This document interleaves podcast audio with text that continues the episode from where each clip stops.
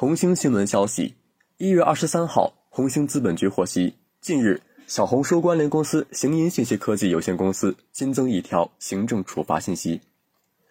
据信用中国官网显示，该行政处罚具体事由为：网络服务提供者发现用户发布、传播含有危害未成年人身心健康内容的信息，没有立即停止传输相关信息，采取删除、屏蔽、断开链接等处置措施。鉴于以上违法事实。一月十四号，上海市黄浦区文化和旅游局依据《中华人民共和国未成年人保护法》第一百二十七条的规定，给予行银信息科技有限公司警告，罚款人民币三十万元，两项处罚决定。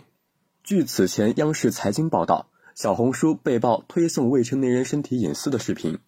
记者发现，视频拍摄者都是未成年人本人，拿手机自拍时，镜头直接对准了自己的隐私部位。而在还有未成年人的短视频中，还有大量的用户留言弹幕，有的留言带有强烈的性暗示。随后，小红书对此回应称，报道中提及的部分内容在平台此前的未成年专项回查中已经被处理。对于实名认证问题，平台严格按照相关规定，对用户要求实名认证，包括新注册用户及发布笔记、评论用户均需绑定个人手机号；专业认证带货用户需上传个人身份证。